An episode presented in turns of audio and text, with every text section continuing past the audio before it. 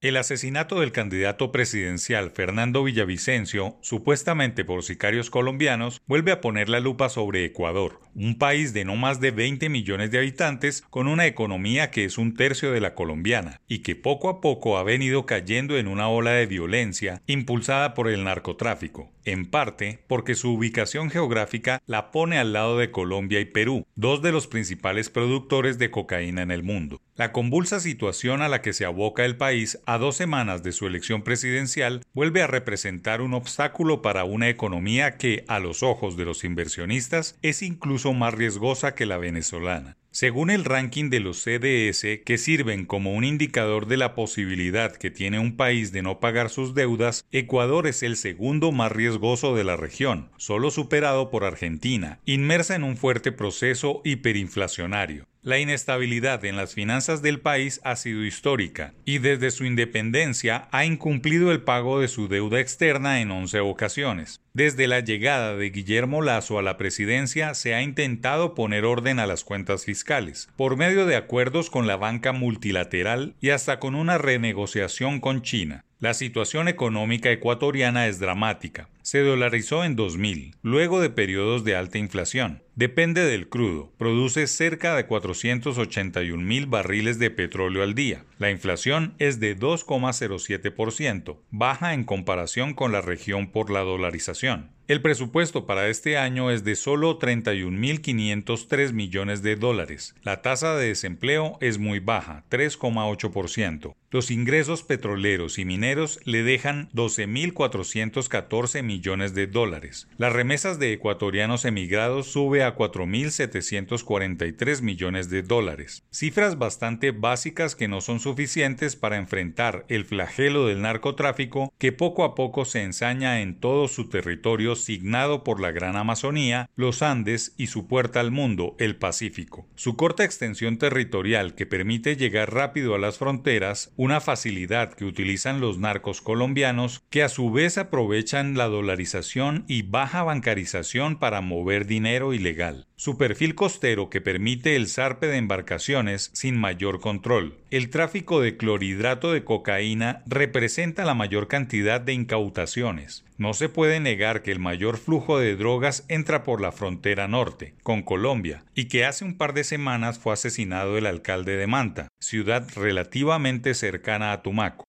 No solo es una tierra del olvido para los ecuatorianos de Quito y Guayaquil, sino para los bogotanos, paisas e incluso vallecaucanos, quienes poco a poco o nada saben o les importa lo que sucede en una costa de 1.448 kilómetros que baña el Océano Pacífico al mapa colombiano. Lo más ridículo de la situación es que el grueso del comercio mundial está en la cuenca del Pacífico y que pocos países, como Colombia, gozan de esa posición geoestratégica tan envidiable. Las autoridades políticas, económicas y de seguridad nacional no pueden seguir siendo ciegas a la triste realidad de esa región, la más pobre e insegura, al mismo tiempo que la más capturada por los carteles de la droga que han extendido sus tentáculos a unos departamentos que solo tienen dos carreteras para acceder al litoral. Toda una tristeza que poco a poco se convierte en pesadilla global, la primera zona liberada por los narcos, una suerte de república soberana de la delincuencia.